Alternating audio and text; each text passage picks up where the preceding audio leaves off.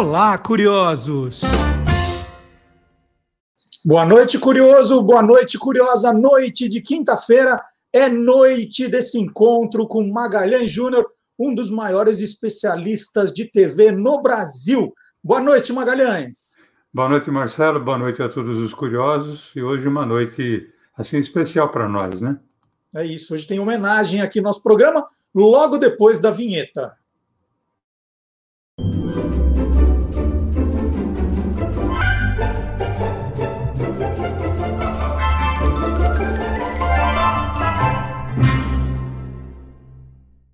A homenagem é a atriz Eva Vilma, falecida no último sábado.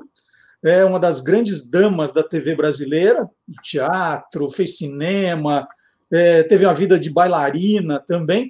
E o Magalhães Júnior resolveu abrir o seu baú para contar um pouco dessa história, não é isso, Maga?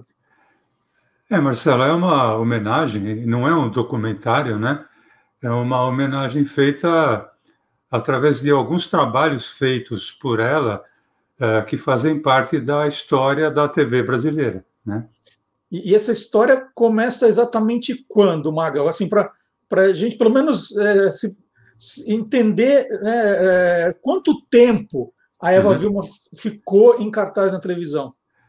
Olha, a, a história da Eva Vilma na TV, ela quase coincide com a minha história de vida, porque eu cheguei ao mundo em 1953 e a Eva Vilma chegou à televisão em 1954 para fazer um programa escrito pela Maria Edith Mendes e dirigido pelo Cassiano Gabus Mendes.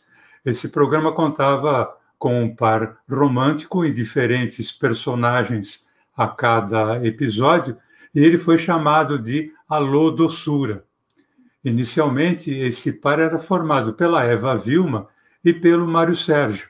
Ambos estavam vindo é, tanto do cinema como do teatro. O programa Alô Doçura estreou, sabe quando, Marcelo? No dia 17 de agosto de 1954, uma terça-feira.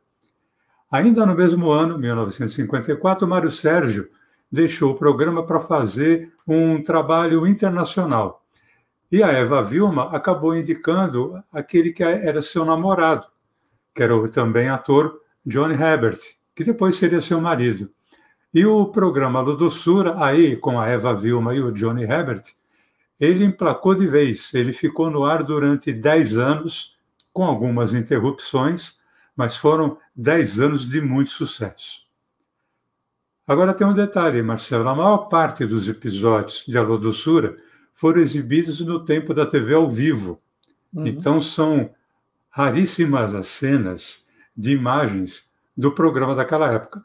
Mas esse casal do Sura, Eva Vilma e Johnny Herbert, fez tanto sucesso, fazia tanto sucesso, que em 1960 eles acabaram fazendo um comercial de um desodorante chamado Moon.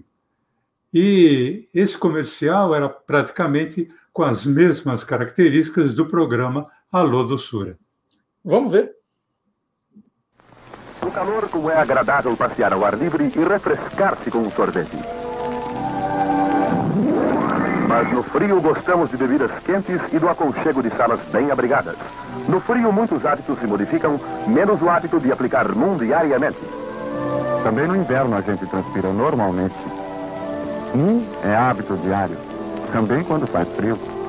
Moon não estraga minha roupa, não irrita a pele e protege perfumando. Nas duas embalagens, use Moon. Você se sentirá bem e os outros também. Olha que legal. Agora tem uma curiosidade, Marcelo, porque quando começou o Alô do Sura, esse programa era patrocinado pela Max Factor, que também patrocinava o concurso de Miss Brasil, né? Aí, recentemente, a Miss Brasil ficou em segundo lugar ali no concurso de Miss Universo, né? E por indicação do ator Mário Sérgio, a Eva Vilma recebeu convite para participar do concurso de Miss Brasil, só que ela não aceitou. Então, o Brasil perdeu a chance de ter uma Miss talentosa, mas, em compensação, a TV brasileira ganhou uma atriz maravilhosa. O, o Maga, nessa semana, né, nós vimos muito, lemos, né, vimos muitas homenagens a Eva Vilma. E, e, muita gente se refere a ela como bailarina, né, como se fosse a, a primeira ocupação. É, ela, ela se destacou na, na vida artística como bailarina para chegar à televisão ou ela participou de, de teatro, de, de cinema? Como foi o percurso para chegar na televisão? Não, artisticamente, em primeiro lugar vem o balé. Né? A Eva Vilma começou em 1949 é, como bailarina é, pelas escolas é, Balé Maria Oleneva, o grupo, grupo Experimental de Balé, também o Balé Alina Biernaca e o São Paulo Balé. Em todos eles é, havia também uma experiência com o teatro amador. E, na sequência disso, quer dizer, praticamente ao mesmo tempo, o teatro acaba entrando na vida da, da Eva Vilma. Em 1953, ela passa a entregar, integrar, perdão, o primeiro grupo do teatro de arena da América Latina. Entre 1953 até 2006, foram 55 peças. Em algumas, ela trabalhou com Johnny Herbert, seu marido do primeiro casamento, e em outras, ela trabalhou com Carlos Zara, que era o seu marido do segundo casamento. O, Maga, a gente, a gente associa muito a imagem da Eva Vilma às novelas, né? Você falou Exatamente. da Lodorfura, mas a gente sempre lembra de alguma novela que ela, que ela é, protagonizou, que ela brilhou. Quando é que começa, então, a ligação dela com as novelas? A estreia da Eva Vilma em novela se dá em dezembro de 1964, pela TV Record, Canal 7 de São Paulo, numa novela do Roberto Freire, que se chamava Prisioneiro de um Sonho. E o seu par romântico nessa novela era o Johnny Herbert, com quem ela já estava casada nessa época. E essa novela tem duas curiosidades. A primeira é que a trilha sonora era de autoria de um tal Chico Buarque. Não sei se você já ouviu falar, ouvi alguma vez. Já ouvi falar vagamente. É. E a Eva Vilma fazia três personagens. Na falta de um, lá, logo de cara, na primeira novela que ela faz, ela faz três personagens. E esse fato dela interpretar mais de um personagem em novela iria ocorrer novamente quase dez anos depois, quando, em 1973, na TV Tupi, ela faria duas irmãs gêmeas, na novela da Ivani Ribeiro, a Mulheres de Areia. E a interpretação da Eva Vilma fazendo as duas irmãs gêmeas, duas irmãs gêmeas que tinham caráteres completamente diferentes, foi uma coisa simplesmente sensacional, principalmente quando se tratava da irmã gêmea a Raquel, a outra era Ruth, mas a Raquel era aquela que o povo amava odiar. Bom, uhum. basta ver desse pequeno trecho da cena em que ela, Raquel, e a Arlete, que era interpretada pela Maria Estela, fazem a cena. Vamos ver.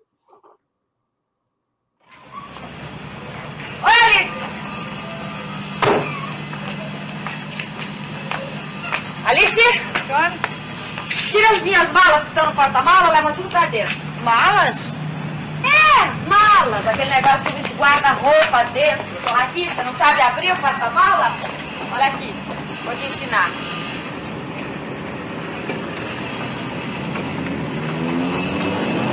Pronto! Vai, bebe o nosso aí pra te ajudar e leva as malas pra dentro. Fecha a boca, mulher entra mosca. Eu voltei, sim, daí. Boa tarde. O que, é que você veio fazer aqui? Aquele meu apartamentinho é muito michuruca, viu? Eu tava me sentindo muito abafada lá dentro. Aqui não há lugar para você. Depois a casa vai ser posta à venda. É. Até ela ser vendida, ainda tenho tempo de curtir um pouco a piscina, tomar um pouco de sol. Quero ficar bem queimadinha. Olha, põe tudo no meu quarto, viu, menino? Raquel, aqui você não fica. Faz o que eu tô mandando, vai, bem. Vai, vai, vai. Samaritano, aqui você não manda em nada, nem aqui, nem em lugar nenhum. Depois a casa ainda pertence ao meu sogrinho. E o meu sogrinho está na cadeia. O Marcos vai vender essa casa. Já sei, você já disse. Mas enquanto isso, e até o meu passaporte ficar pronto, eu vou ficando. Mas não precisa se preocupar, não, viu bem? Que eu também vou me embora. Eu vou mandar para as Europas. É só questão de dias. Mas é muito atrevimento. Olha aqui, Samaritana. Os incomodados que se mudem, tá? Raquel, aqui você não fica. Não enche. O Maga, a gente viu aí a Raquel, mas é, quando ela fazia essas novelas com fazia dois papéis numa novela, né, três, já, já havia recursos para elas conversarem, para elas se cruzarem ali? Olha, na novela de 1964 eh, teve, foi mais difícil, né? Porque as condições do videotape ainda estavam sendo estudadas. É, nessa novela da TV Record de 64, ela fazia o seguinte: eles gravavam com a Eva Vilma com uma, como uma personagem em metade do cenário e a outra metade ficava escura. Depois, enquanto ela trocava de roupa, eles mudavam a iluminação. O que estava escuro é, é, ficava iluminado, o que estava iluminado ficava escuro. Ela voltava né, com a, a, o figurino e penteado da outra personagem e gravava tudo nessa segunda metade. É, depois, na edição, juntavam as duas e faziam uma contracenar com a outra. É, já na novela Mulheres de Areia, isso era feito praticamente da mesma forma, e tem que lembrar que era 1970, 73, e tinha um verdadeiro frisson do público esperando o encontro das duas, e a gente tem um trechinho desse encontro entre a Ruth e a Raquel. Vamos ver.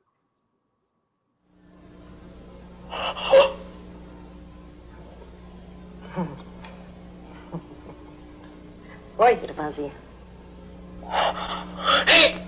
Raquel. Sou eu, sim. Tô viva, não é fantasma, não.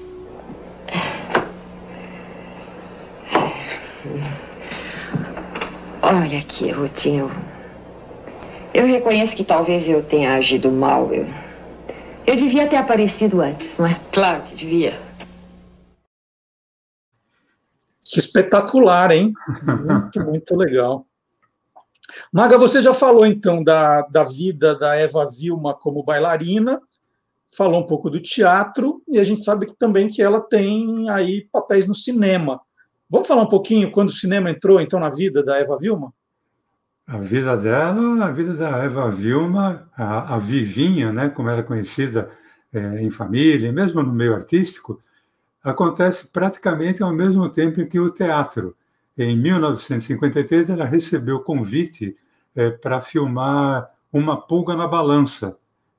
E de 1953 até 2006 foram 22 filmes é, tendo contracenado com nomes assim como, por exemplo, Procópio Ferreira, é, Elísio de Albuquerque, Hélio Souto, Carlos Alberto, o galã ali do, dos anos, final dos anos 50, Sil Farney, teve um filme que ela contracenou com Anselmo Duarte e Luiz Delfino, e teve um outro filme, é, 1965, que ela contracenou com Valmor Chagas, né? É, o, ela fazia muito sucesso, tanto que em 1963 a revista Cinelândia aclamava tanto a Eva Vilma como o John Herbert como o casal 20 do cinema brasileiro. Olha o que termo, legal. casal 20, em 1963. A série que a gente conheceu viria bem depois, né? Olha que legal. E a gente pensando que Casal 20 era, era coisa mais recente. É. É, Agora, Mas, geralmente, quando a gente está fazendo aqui o Quem Te Viu, Quem TV, que apresenta alguns personagens, ou, ou, na dramaturgia, ou na comédia, a gente fala assim, ah, é um personagem que acaba sempre meio que se repetindo, né, fazendo o mesmo tipo de papel. É, geralmente, o, o, novelista deve pensar, bom, preciso de uma pessoa assim, vou, vou usar aquela pessoa. A Eva Vilma tinha algum tipo de estereótipo, assim, de fazer os mesmos papéis, ou era uma coisa mais ampla, na, na, nessa parte de novelas, por exemplo? Não, Eva Vilma, ela era extremamente versátil, acho que até pela bagagem do teatro, do cinema, né? Era uma atriz extremamente versátil. Olha, ela era capaz de fazer uma comédia como Em Plumas e Paetês, que foi a sua primeira novela na Globo, escrita pelo Cassiano Gabos Mendes em 1980, mas ela também era capaz de fazer a doce personagem Jandira da novela Meu Pé de Laranja Lima, de 1970 na TV Tupi. Assim como também na Tupi, ela fez o personagem Gabriela, que era uma artista circense, bem doce, era numa novela muito sensível chamada Nossa Filha Gabriela, de 1970. Ou ainda ela podia interpretar uma mulher assim, temperamental, obcecada pelo marido, como a personagem Diná na novela A Viagem, novela da Ivani Ribeiro, de 1975, na sua primeira versão. E nós temos um trechinho dessa novela ah, com a Irene Ravache contracenando com a Eva Vilma. Vamos lá. Quem foi que te deu o endereço dele? Eu descobri. Quem foi que te deu? O Mauro. Pronto, está. Foi o Mauro. Mas você não vai dizer isso a ninguém, porque Mauro é meu amigo. Muito bem. O que é que você vai fazer na casa do Teldner? Né? Stella, eu estive pensando muito. Nem consegui dormir direito essa noite. Sabe, César conversou muito comigo ontem. Eu acho que ele tem toda a razão. Theo tem todo o direito de ver a filha. Ótimo. Sensacional. Pois então, eu vou lá para dizer isso a ele. Diga por telefone. Você não tem necessidade de ir lá. Mas eu quero ir lá. E eu vou. Você pode enganar todo mundo, menos a mim. Você está querendo ir lá para ver o Theo. Stella, eu vou lá para dizer a ele que ele pode ver a Patrícia quantas vezes ele quiser. Tá bom. Diz por telefone. Mas eu quero dizer pessoalmente, eu quero falar com o Theo. Por quê? Stella, estou pensando muito, Stella. César conversou muito comigo. Eu realmente Cheguei à conclusão que se eu levasse adiante o que eu estava pretendendo, quem ia sofrer, na realidade, Patrícia e mamãe. E, não seria justo. César argumentou durante quase uma hora. Ele falou o jantar inteiro. É isso. É, eu acho maravilhoso que você, pela primeira vez, tenha seguido os conselhos de alguém. Agora, eu acho péssimo que você force a entrada no apartamento do, do Theo. Eu não vou forçar coisa nenhuma, Estela. Eu toco a campainha e ele abre a porta. Porque não sabe que é você. Agora tem mais. Para uma coisa tão simples, precisa, precisa se vestir como se fosse para desfilar na passarela? Olha, Estela, isso não é verdade. A gente vê, Maga, nesses pequenos trechos, né, o tamanho do talento da Eva Vilma. É, nas homenagens feitas a ela desde sábado, a gente percebe também que ela foi muito lembrada por ser uma cidadã aí consciente do momento que o país estava passando, né? É, ela, ela se posicionava. Isso era uma, isso foi uma coisa muito lembrada agora. Como é que foi esse lado é, contestadora da Eva Vilma? É, existem dois tipos de artista, né? Tem aquele que é, contesta, mas contesta para si e não se apresenta, e aquele que é, demonstra né, sua indignação, seu posicionamento, e essa era a postura emblemática da Eva Vilma, que foi muito ressaltada agora, principalmente pela lembrança da passeata dos artistas, né, de 1968, contra a censura. A Eva Vilma, ali ao lado de outras atrizes, né, como Tônia Carreiro, Leila Diniz, Odete Lara, Norma Bengel, Cacilda Becker, elas estavam na linha de frente dessa passeata. Ali e era um dos momentos mais pesados da ditadura, da ditadura militar, e a Eva Vilma ali na frente, quer dizer, sem medo de se posicionar. Isso foi muito importante. Ela, de alguma forma, levava esse lado para os personagens dela? Tem algum exemplo disso? É, tanto ela levava que ela conseguiu, por exemplo, viver a prostituta Sônia Maria na novela O Julgamento, escrita pelo Carlos Queiroz Teles e pela Renata Palottini em 1976, e dois anos depois ela deu vida à freira Maria Helena, na segunda versão de O Direito de Nascer. Assim como ela viveu em 1982 o personagem Márcia Furtado, a única mulher a se apaixonar pelo destrambelhado Mário Fofoca, né, Marcelo? Que a gente curte tanto, vivido pelo Luiz Gustavo, essa novela do Cassiano Gabos Mendes, chamada Elas por Elas, de 1982. E esse personagem de Elas por Elas não lembrava em nada a terrível Maria Altiva, da novela A Indomada, de 1997, que ela interpretou sendo uma mulher capaz de qualquer loucura para recuperar os bens que ela havia perdido. Vale a pena a gente conferir.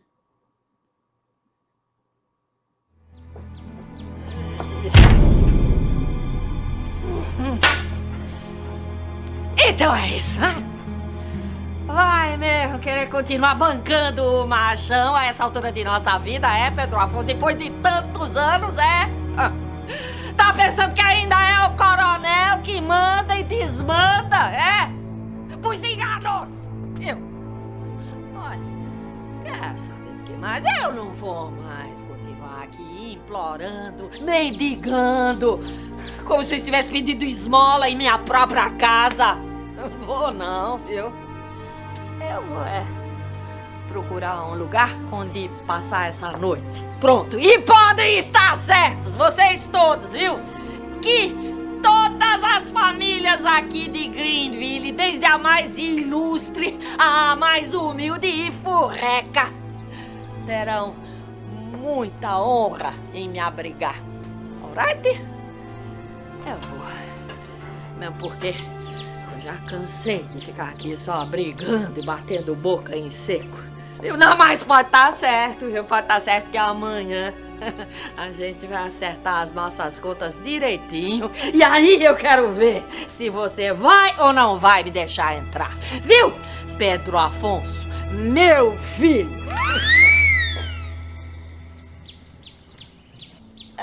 Oh! Vocês estão todos aí, é. Welcome! Bem-vindos! Vieram todos me ver? É. Pois eu estou aqui. Here I am. Eu estou pronta. I am ready. Pronta para mandar todos vocês pro inferno. Seu bando de mocofas enxeridos. Estão pensando que eu me aperrei de não poder entrar em casa, é? Uma casa que nem de meu marido é mais, onde ele tá morando de favor há tantos anos. Me aperreio não, viu? Eu, eu acho até muito engraçado. Como diziam os ingleses, very funny. Olhe, é evidente que vocês não sabem, vocês não conhecem a história do mundo, mas eu vou lhes contar. Fiquem vocês sabendo que a rainha da Inglaterra, seja vivendo em seu palácio ou se hospedando na casa de vassalos, continua sendo sempre uma rainha. Viram? Então, ela é como eu Maria Altiva Pedreira de Mendonça e Albuquerque, não perdi minha majestade, não. E não vou perder é nunca! Você vê pelo tamanho do texto, né? É, quando você fala o talento do ator, é medido pelo tamanho do texto. É, e, e, você contou ao longo do. Está contando aqui ao longo do programa, Maga, você já falou do Johnny Herbert, do Carlos Zara, como era a Eva Vilma é, com a família? Como é esse lado familiar dela? Bom, ela viveu intensamente a, a sua vida particular a ponto de conseguir conciliar os dois amores da sua vida, né? O Johnny Herbert, o primeiro marido, e o Carlos Zara, o marido do seu segundo casamento. Isso a ponto de ela estar casada com um e trabalhando em cinema, teatro, novela com o outro e vice-versa. E agora, além disso, eu acho que a Eva Vilma parece ter sabido como poucas, poucas mulheres passaram passar e fazer o tempo passar a seu favor. Porque ela que no início da carreira foi dita e tida como a Audrey Hepburn brasileira, ela foi tendo a sabedoria de fazer com que os produtores não tentassem adequá-la aos personagens com o passar do tempo, né, com o envelhecimento natural, mas adequar os personagens a ela. Isso foi muito importante, isso foi a coisa de sabedoria da mulher e da atriz. O Maga, você está trazendo umas curiosidades muito legais aí, né? Você, você contou para gente essa história dos três papéis, eu não tinha visto isso em lugar nenhum, né? Sempre se falou do Mulheres de Areia e Eva Vilma, foi muito lembrado. Você trouxe que ela foi além, ela fez três personagens. Tem mais alguma curiosidade para você contar para a gente? Assim, curiosidade Bom, mesmo, dessas coisas mais divertidas, de almanac. Bom, assim como ela fez duas novelas, é, fazendo mais de um personagem, a Eva Vilma estrelou duas novelas em décadas diferentes que tinham o mesmo título, sem que a história de uma novela tivesse a ver com a outra. Uma foi, na Globo, em 1986, novela do meu amigo é, Lauro César Muniz, chamada Roda de Fogo. Nessa novela, ela fazia uma guerrilheira, já havia sido guerrilheira, Maura Garcês, que tinha tido um filho com um empresário, mau caráter ali, o Renato Vilar, interpretado pelo Tarcísio Meira. Só que oito anos antes, em 1978, na TV Tupi, ela havia feito uma novela também chamada Roda de Fogo, só que escrita e criada pelo Sérgio Jockman. Uhum. Nessa novela Roda de Fogo, então é completamente diferente. A Eva Vilma fazia o papel da Giovanna, né, tratada como Jo, que disputava com as irmãs a luta pelo poder de um famoso jornal que era mantido pela família. E para isso ela não media esforços, basta ver as cenas em que ela contracenava com o Fulvio Stefanini e com o Rolando Boldrin.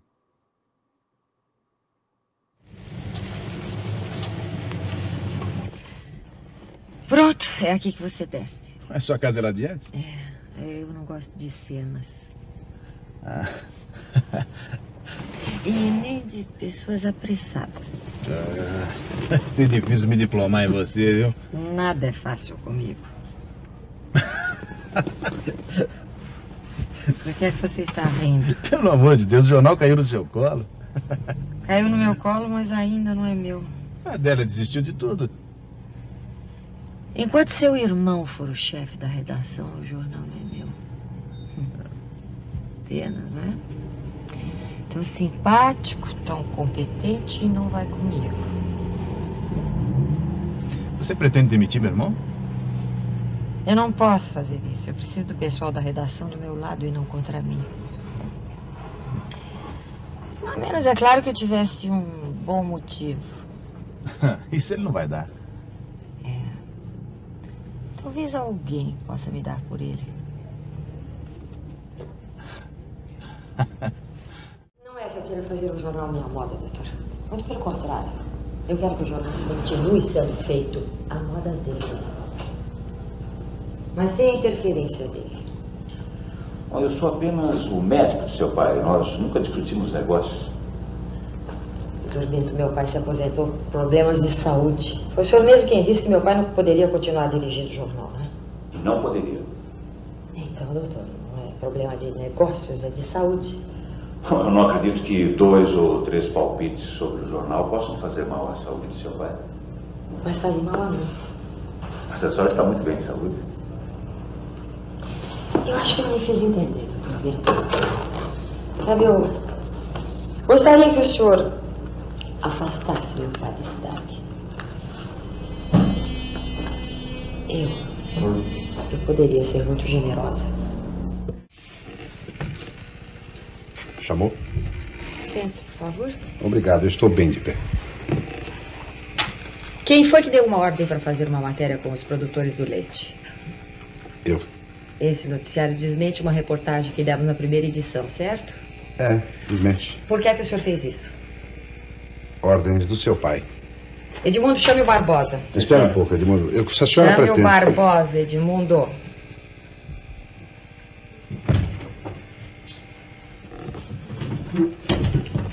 Muito bem. Seja feito como a senhora quiser. Daqui por diante vai ser sempre como eu quiser. Só um detalhe, Marcelo, esqueci de citar que é, na segunda cena ela contracena com Francisco Milani. Sim, o Magnum, a voz do Magnum. A voz do Magnum, claro. A gente sabe tudo de televisão agora, graças ao Magalhães. Não, não escapa nada aqui. E além das novelas, ela fez mais coisas na televisão, assim, outros, outros tipos de, de programa? Ah, sim. Bom, ela fez, por exemplo, teleteatro com a Cacilda Becker. Né? Ela fez muito TV de vanguarda, nós já falamos do TV de vanguarda aqui, que era da TV Tupi. Ela protagonizou uma série chamada Confissões de Penélope, 1969, em que ela era a protagonista. Participou de várias séries, eh, minisséries. Eh, uma dessas minisséries foi O Quinto dos Infernos, eh, do Carlos Lombardi, que foi ao ar em 2002, em que ela interpretou Dona Maria I, a louca, né, que era mãe de Dom João VI. Essa minissérie era na época da vinda da família real de Portugal pa, eh, para o Brasil, Dom João VI, que era interpretado pelo André Matos. Então dá para lembrar um trechinho da participação da Eva Vilma com o André Matos, ela como a Dona Maria I e o André Matos como Dom João VI. Vamos lá. Demônio que quer tirar-me daqui! É o demônio que quer arrastar-me ao inferno! Não, não! Rainha Maria, toda a família real embarca junta! Os ministros, a corte toda se vai! Não, Estarás não. segura! Nunca se está segura diante das garras do tinhoso! Nunca se está salvo diante do demo! Não! Não, que não sou burra! Querem arrastar-me para a floresta e matar, enterrar-me na floresta! Verei Lisboa, não é? Claro que verás, senhora minha mãe. É por pouco tempo. Ai, diga-lhes, pelo menos que não corram. Senão vão pensar que estamos a fugir. O povo não deve perder a fé em nós, não pode.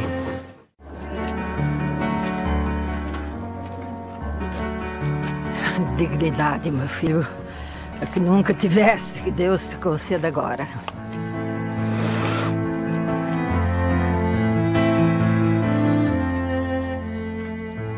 Tifes! Ladrões! A fugir!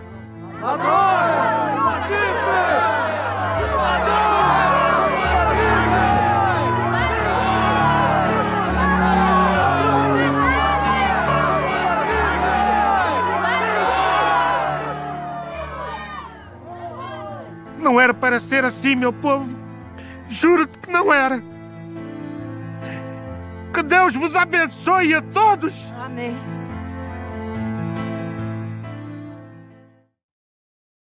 Marcelo, um amém da Eva Vilma vale uma cena. Maga, para a gente terminar essa homenagem, eu vou jogar você numa fogueira aí, né? só para.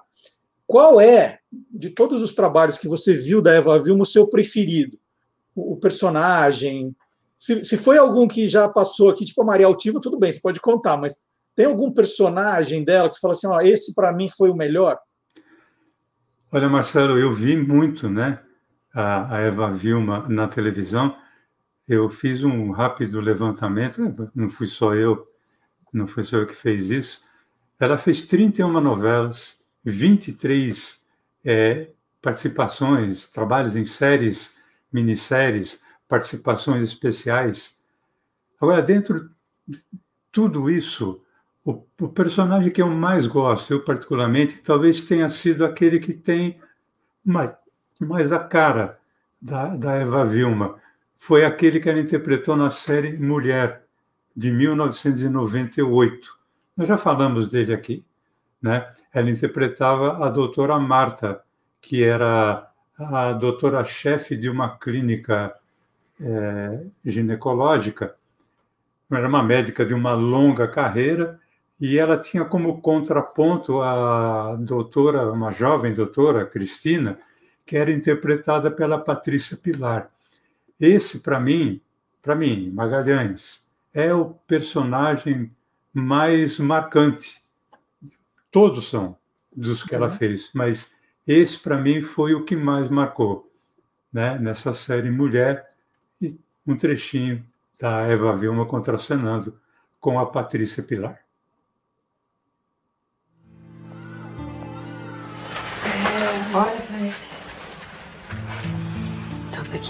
Pequenininhos, tão indefesos. Um milagre cada um. Com tudo que pode dar errado, ainda assim eles nascem, crescem e se multiplicam. Doutora Marta, eu voltei aqui por causa da Liliana. Se a senhora me permitir, eu faço o aborto dela. Assumo toda a responsabilidade. Você arriscaria sua carreira, sua liberdade, por uma estranha? Se eu, como médica, não posso ajudar, sirvo para quê? Nós vamos brigar muito. Você se prepare. Como assim? Nós somos muito diferentes. De vez em quando, vamos chegar às vias de fato. Eu não tô entendendo. Quando você vier trabalhar aqui, nós vamos bater cabeça, tenho certeza. Você quer um emprego, não quer? Trabalhar aqui comigo? É claro que quero. Ótimo. Então só me faz um favor, me dá um tempo e some daqui até segunda-feira, que eu já não tô te aguentando mais. Doutora, e a Liliana? Ela perdeu o bebê hoje de manhã. Aborto espontâneo. E olha, não foram suas referências, aliás, excelentes, e nem o seu mestrado em Barcelona que te garantiram o emprego, não. Foi a sua coragem e a sua determinação.